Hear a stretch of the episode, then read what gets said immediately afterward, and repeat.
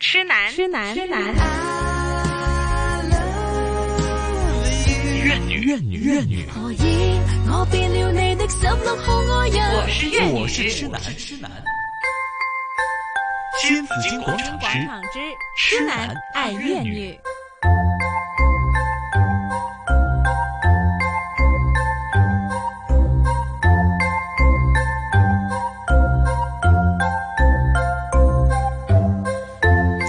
继续我们的痴男爱乐女啊，那今天呢在电话线上了，我们是找来了精神科专科专科医医生生陈仲谋医生，也是也是哎，精神健康促进会会的的主主席主席哈、陈仲谋医生在电话线上啦，陈医生你好 Hello，陳醫生。 Hello，陈医生好啊，陈医生你诶翻呢个公司顺唔顺利 啊？诶、呃都兜兜轉轉，終於啱啱坐低咗五分鐘，系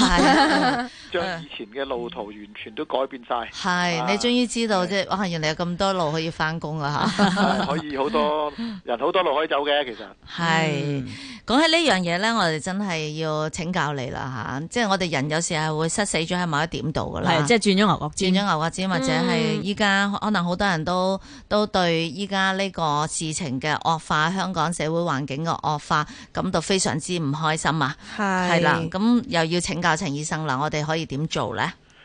唉，其實呢，講起呢啲嘢呢，我都係人，我都有情緒嗯，吓、啊譬如琴日咁樣啊，琴晚已經即係我住嗰頭呢，已經係係好好近中文大學嗰度啦，就係車塞咗呢，一個鐘頭都翻唔到屋企，我琴日其實喺喺沙田㗎。我係喺沙田嘅時候呢，我真係喺一個高嘅地方，我有一個廿八樓嘅地方，我望落去，其實成條吐露港嗰邊呢，都已經係塞滿晒車噶啦。係啊，咁就變咗今朝翻工亦都知道係好多事出咗啦，成條嗯道路公路封咗啦。咁咧，其實呢幾句说話啦，就我自己就盡我能力做翻我自己嘅崗位啦，嗯啊，翻翻自己嗰度啦。嗯，啊，咁就但係有啲嘢呢，想奉勸各位市民呢，就第一呢，就話，而家個非常嘅環境呢，就四個字啦，係，叫做隨機應變啊。嗯，嗯有時啲嘢呢，就冇冇唔知道發生咩事㗎。係，啊，咁我哋香港成日都好重視一樣嘢，話安定繁榮，係，叫係穩定繁榮。係，啊，咁咧就穩定嘅意思咧，即係冇嘢咩變啦，好穩定啦。但係而嗯家香港唔係嘅，嗯哼，啊，啲變化係好突然，嚟得好快，亦都好急嗯嘅。啊，咁就可以衝擊到我哋嘅人嘅精神啊，或者我哋嘅心理。啊係，今朝翻工，我覺得咧就會好多，琴日都係啦。我諗好多人都好焦慮啦，上咗車又去唔到，又唔知點翻去係啊啊，咁兜樣。兜轉轉啊，又又塞住係啊咯，係啊，咁又我又呼停籲呢呢度駛呢，啊，就第一各位市民呢，就冷靜啲啦，同埋各位僱主都盡量體諒啦。呢嗯啲其實就即係譬如我啲姑娘有啲都翻唔到嚟嘅，冇辦法。嗯咁我哋打電話翻嚟喺將軍澳咁樣，真係真係冇車出唔到嚟，根本就嗯我話唔緊要啦，你翻到就翻到啦，翻唔到咪算數咯。啊，即係我哋要大家和衷共濟喺呢係個非常艱難嘅時間呢，就有時睇到嘅喺啲艱難嘅時間睇到人性醜惡嘅一面，亦都睇到人嗯性好嘅一面嘅。係，嚇。啊咁呢樣嘢呢，我覺得即係弗洛伊德就即係我哋嘅鼻祖啊，嗯啊即係冇講錯。人呢嘅內心世界裏邊呢，有兩個大嘅原動力嘅，嗯我哋叫 basic instinct，一個原慾望，啊係一個呢就叫生嘅原慾，即係話我哋建設啊、去保護啊、或者去生產啊或者之類嘅嘢，去做啲好嘅事幹。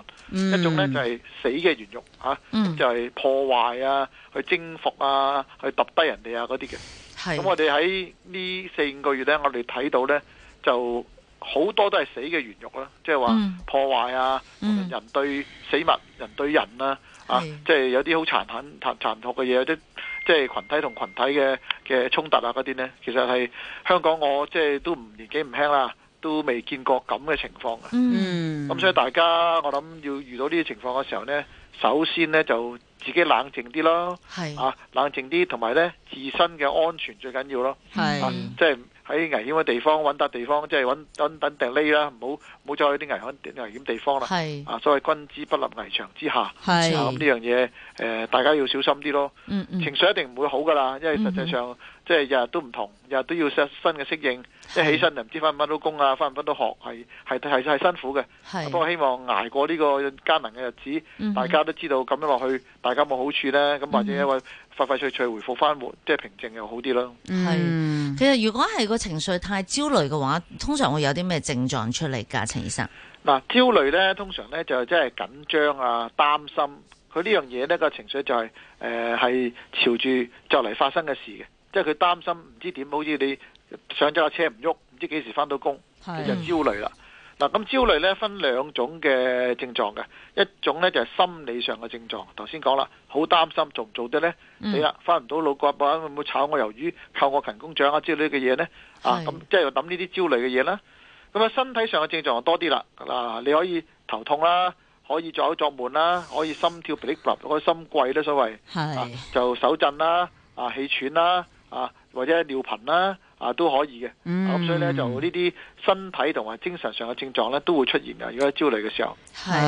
啊心悸，即係頭先阿敏儀咧，心悸佢真係我劈立係啦啊，我懷疑我都係心口頂住啦。 係啊，係啊，係啊，陳醫生你好，我係敏儀啊，我懷疑頭先我都係有少少焦啊慮，啊 因為我唔知點，因為唔知係今日冇食早餐係自己嗰個身體生理狀況。不啊過地鐵度逼住都會有定呢啲還是情況，係會暈個嘅空氣太少啦，係，啊係啊係啊，佢就暈咗，就踎咗喺度我我踎咗喺度，啊其實女士咧嗱，第係一我諗兩樣嘢啦。第一咧，你胸肚咧血糖會低，係血糖嗯低嘅時候咧就會有好似焦慮嘅現象出現嘅。 O K，心跳嗯啊、出汗啊、手震啊嗰啲。係啊係啊第係啊二。啊，食咗早餐先啦，冇咁係搏命啊，命仔緊要啊，食啲嘢先啦，啊係或者帶住個麵包啦，冇錯。或者其實呢帶杯水飲下啦。係啊，啊哇！依家可能真係要啊嚇，即係好似誒、你喺呢、個即係災難嘅時候，好似你有啲咩搭長走途難，車咁你有啲咩走難嘅裝備啊咁樣，例如你可能有啲食物啦，有啲糖啦，同埋咧，你知唔知咧？我呢幾日出門口之前咧，係要去晒廁所啊，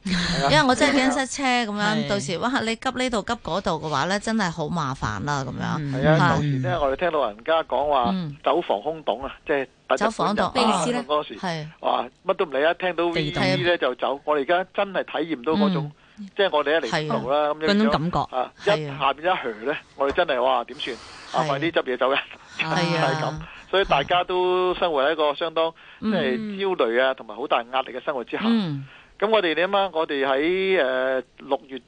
尾七月中嗰時候呢，係香港大學嘅公共衛生學院做咗個即係嘅研究呢，係啊個統查呢，佢就話我哋香港人嘅即係抑鬱指數去到九點一，嗯自殺風險去到四點六，已經哇創咗哇咁多年佢做嘅新高㗎啦。啊，咁係咧佢啊梁卓偉院長呢，亦都覺得抑鬱症已經變咗一個啊疫症。嗯啊，咁就我諗到而家你諗五個幾月，我諗再做一個研究嘅話呢，我諗肯定啲數字更加高。咁、嗯。嗯大家真係要自求多福啦，真係老老實實。哇，可能去到百分之一百啊，即係多多一一少百少就啊，未必係有嘅，不過係我諗即係一定唔會指嗰個數字㗎啦。我諗大家係坐埋一齊，有嗯邊個話自己心情好靚啊？係啊冇錯。我想請教陳醫生啦，咁如果譬如辦公室入邊咧，大家同事總有唔同嘅呢個政見噶啦，係嚇咁又可以點樣去誒適當地處理得好啲咧？辦公室就好啲啊！辦公室有時你唔大家對住唔講啦，講啦，係，最慘屋企啊！而家、嗯哼，啊喺家裏邊呢，你有時你唔翻屋企又唔得。係翻屋企呢，有啲父母同啲仔嗯女反晒面㗎啦。係啊！係一啲藍一啲黃，你知年青人多數比較激進啲，係係，嘛？有啲人趕咗出屋門口都有，趕咗屋企唔翻嚟都有，去咗同屋企住又有。嗯我哼，覺得呢樣嘢就真係好可惜嘅。係我覺得呢，就話，無論成年人又好，中年又好，年青人都好呢，我哋都係中國人啦吓，咁、嗯我哋有啲中國嘅哲學嘅嘢呢，要學下嘅。嗯或者做人嘅道理，係就話呢，其實我哋有幾個説話啦，我哋叫修身齊家治國平天下啊嘛。係啊，咁你自己修身嘅意思就話你自己人要有修養先啦，唔好喐下人哋唔同你嘅意見，你同人鬧交甚至打交啦。嗯哼啊，跟住要齊家咯喎，啊，所謂家和萬事興啊。啊係如果你屋企都搞唔掂，啊你點出去做嘢？點去做成功嘅人士呢？啊係，所謂一室之不治，何以天下國家為呢？係咪？咁所以呢，喺呢個咁惡劣嘅環境呢，大家政見唔同係會有嘅，嗯但係點樣可以所謂和而不同嗯啊？係可以即係求同存異呢？即係係最緊要就話大家屋企人，你記住先，呢個係最重要。啊，佢係你係爸爸，你係佢係你個女或者個仔，我哋係有血緣關係嘅，係親人嚟嘅。嗯啊，即係點去到邊度，我哋係親人，就算死咗都係親人。係啊，咁所以我哋要記住呢樣嘢。咁大家唔同嘅意見會㗎，咁你爸爸媽媽你中意紅色，我中意綠色，咁有乜出奇啫？係嘛、嗯唔需要話打到頭崩額裂，話我要一定要着紅，我唔着綠啊，唔着藍啊，唔着黃，唔可以，唔需要咁樣嘅，係咪？即係我會覺得就話，如果嗰度嗰個即係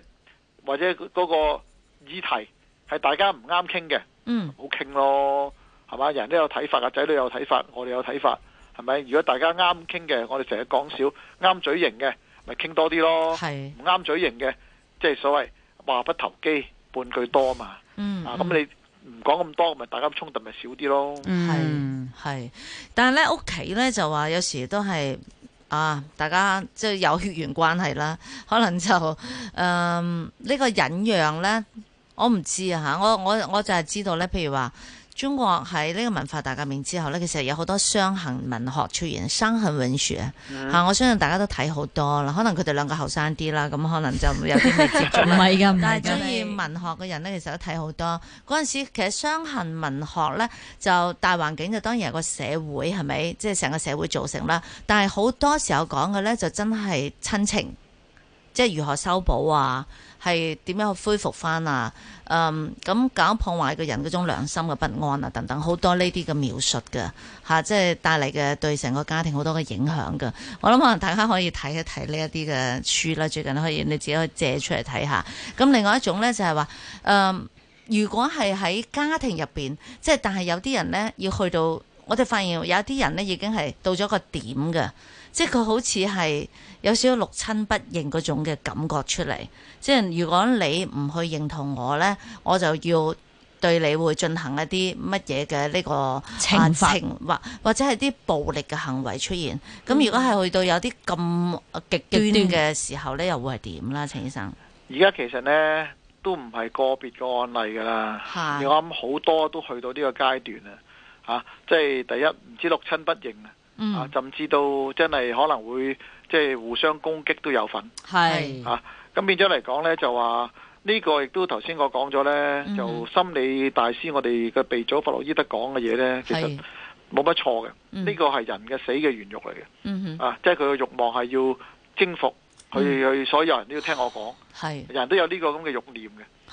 係，爭在幾時爆出嚟？冇錯啦。咁我哋祖先你知道啦，係即係未有文化嘅時候呢，都係茹毛飲血啊，部落部落部族與部族嘅仇殺啊，邊個贏？即係講又又講翻啲戲劇嘅嗰句名句啦，嗯誰大誰惡啊，誰正確啊？邊個邊個打得贏呢？就邊個做老細 係，啊！喺動物界都係㗎，係啲馬騮群啊，邊個隻馬騮最勁？隻紅係馬騮最佢最皇帝咯，即係打到隻隻邊個同佢挑戰，打低佢就得㗎係啦。獅子都係咁㗎，係啊，一樣噶。嗯咁而家我哋人類點解唔係咁呢？其實人類有呢呢一樣有個獸性喺度噶，係，只不嗯過就話經過幾千年文化，啲人慢慢覺得喂咁樣唔係辦法噶、喎，要和衷共處啊，啊或者大家要和平相處啊，咁先可以大家開開心心見因為文明啊即係啦嘛呢種即係呢種情況文明社會啊嘛，本嚟係，係啊即係呢係啦明啊、民係主啊、自由嘅嘢啊嘛。咁一路走向呢度，但嗯係而家似乎呢，就唔係啦，係。我哋啲獸性全部走翻晒出嚟。係啊，即係呢樣嘢都係我最擔心啊！即係我覺得獸性發咗點算呢？即係呢個都唔係旁人道啊，可可作為旁人道就係、譬如尋日咁樣啦，即係屋企附近啊，即係你會發現啊，點解可以咁近嘅呢？就係、你會發現有好多年輕人啊，幾個三五成群嘅佢哋，咁啊行嗰個區議員辦事處呢，佢哋就攞支噴漆就噴黑佢哋海報噶啦，嗯咁呢，噴完之後呢，就直接走噶咯喎。哇，小事啦，即係你明唔明？佢仲要係周圍望啊咁啊！即係我覺得呢一種咁樣嘅係好恐怖啊！即係呢一種種子埋喺佢哋嘅心度，呢啲都係對人對死物一種咁嘅暴力啦。嗯係但係你睇到我哋最近呢幾次唔止啊，係，燒人啊，係啊，或者嘅嘢即係當係死物咁樣燒活人，真係人與人之間一種差唔多去進入一個戰爭仇殺，即係兩兩隊兵嗯面對面，唔理你咁多啦，就就懟死你先算啦，嗰係嗰啲嚟即嘅。是個倒退，係啊，咁呢個已經係一個我覺得喺我哋香港即係叫做咁繁榮嘅都市，亦都咁多人受咁多教育呢。嗯，咁話一樣嘢呢，可以咁講啦，就可能我哋教育嗰度都係要即要係檢討噶啦，嚇、嗯即係各個教育團體嘅即係持份者都要諗一諗啦。嗯，即係我哋又講翻，可能我哋係老土啲嘅，即係讀可能中國中國書多啦，咁啊係有有國之四維，第二係，廉恥，嗯，四維不張，國乃滅亡。嗯，咁我哋睇下而家我哋有冇 禮啊？有冇廉？有冇恥？梗係冇啦，人啊不嬲發乎情，止乎禮嘅，乜都冇晒啦，第二廉恥。而家就係最大問題呢樣嘢。咁但係點樣我哋喺度呻係真係其實冇乜用。係，嗯我覺得呢，即係大家有心嘅，其實我會覺得呢，人歸根究底呢，都係一種動物嚟嘅啫。係啊，嗱，個動物呢，就一定要有一個穩定嘅屋企，啊，或者鬥啊，所有個鬥係啊，個鬥唔穩定咧，呢隻動物咧唔方會會生存得好嘅。係啊，咁所以咧，而家香港咧，我哋係我哋個鬥嚟嘅。而家咧就亂七八糟，係遲早咧就無論即係而家冇事嘅好，或者而家有事嘅好，有啲人話攬炒，嗯其實攬炒之後大家會點？可以係係係咯，有好處咩？嗯，係啊，我就問究竟係邊個喺度瓜分我都緊係香一港個？輸家嚟嘅，係無論我哋成年人、中年人、年青人。嗯大學生或者未到大學嘅，有邊個唔會受苦？啊！如果經濟住下行，個個冇嘢做啊，或者走翻去以前即係退退翻幾十年嘅嘅時間，大家有邊個會有着數？係啊，嗯哼其實冇嘅。不過問題就話而家呢人呢，就即係我喺精神科嘅角度睇呢，已經去到一個似乎有啲理性失咗嘅嘅嘅地步啦。我嗯我就想問陳醫生啦，如果係譬如話我哋從醫學個角度去分析啦，嗯係咪人呢？有時我哋有個詞語叫殺紅了眼啊咁樣，即係會唔會係當你好 hyper，依家好似成個社會啲嘢好 hyper，大家都好好亢奮啊咁樣，有人死咗唔係悲哀係亢奮啊咁樣，係咪進入咗一種咩嘅狀態啦？呢種喺精神學上係點分析㗎啦？嗱，呢個呢，就由個人嘅心理學到到群體嘅心理學都有得解釋啊。嗯咁就話其實呢，就第一，嗱我哋啲個人呢，有時候呢都會衝動嗯做一啲即係自己覺得好勁嘅嘢係啊啊，無論你信念咩嘢啦，即係我做得好勁，覺得自己好勁。係啊，咁呢啲有啲人呢，就係即係自我個形象會膨脹啦，嗯，啊無論係官員又好，或者係其他嘅人都好啦，嗯有時會覺得自己好勁係啊。咁有時呢，你真係勁，但有時呢，你已經過咗少少你自己嘅能力範圍，你嗯哼嗯即係個自我形象過分膨脹。嗯所以我哋易經第一句咧就叫亢亢龍有悔。嗯嗱，咩呢個字好多人唔係啊明點解？亢龍呢一隻好興奮嘅係龍，一路飛上嗯天，一路飛越飛越高，越好好 happy，越係飛越 happy。但係飛到頂死啦，原來冇得再飛高嘅時候呢，就跌係落嚟點算啦呢？上又唔得，落又唔得。係啊，嗯啊，咁嗰時就叫亢龍有悔啦。係啊，咁呢個呢，就係易經第一卦嚟嘅。係啊，咁咧就相當之描述到而家我哋嘅個人又好，群體又好咧，去到亢奮嘅時候咧，跟住落嚟咧，我哋就好凄涼噶啦。啊嗯啊，咁就變咗調翻轉下一個咧，就叫潛龍勿用啊！係啊，你要即係潛水噶啦，要係啊，即係潛咗落水好低，要要真係要叫做正 即係對面壁思過咁滯嘅，差唔多要。嗯嗯啊，咁變咗咧，呢個亦都係一個人嘅周期性啦，即係係心理又好，社會又好。係誒呃冇、辦法嘅，有人睇翻我哋歷史呢，戰爭和平，戰爭和平都係係相對相交相門。係我希望即係唔好去到我哋即係最極端破壞到最嚴嗯重，我哋先翻轉頭啦。係啊，已真係經好嚴重啦！我想問陳醫生咧，如果好亢奮做咗啲嘢之後，咁去到個極點啊嘛，係咪？即係亢龍佢都有極點啦，佢條龍佢都有極點啦。物極咁佢亢咗之後就又係啦，物極必必反反，佢會跟住會係點樣㗎？即係所以興呢，奮我哋完精之神後，科呢，有一種叫躁鬱症，大家聽過聽哦啊？過呢個係係病啦，未必話而家啲市民或者嘅即係大眾嘅嗯呢，個係種病呢，就係話當佢高高到好高嘅時候呢，係一跌嘅時候呢，嗰、個跌幅呢係係比普通嘅抑鬱仲嚴重嘅。係啊，所以咧普通嘅單極性嘅抑鬱症咧，自殺率係七分一嘅啫。嗯哼但係如果兩極性，你又高又低嗰啲，由高係跌落嚟嘅時候咧，係係個抑鬱期咧係五分一嘅個自殺率，仲比一個單極性抑鬱症仲高嘅啊，啊！即係嗰種即係個痛苦仲緊要，嗯所以我好擔心咧就話，大家亢奮之後咧，係嗰種跌落嚟嘅時候咧，無論係個人又好，成個社會又好咧，所付出嘅代價係不菲嘅。沒錯。好，那馬雲都有一句話哈，風來了，豬都會飛起來，但風過後，摔死的還是豬。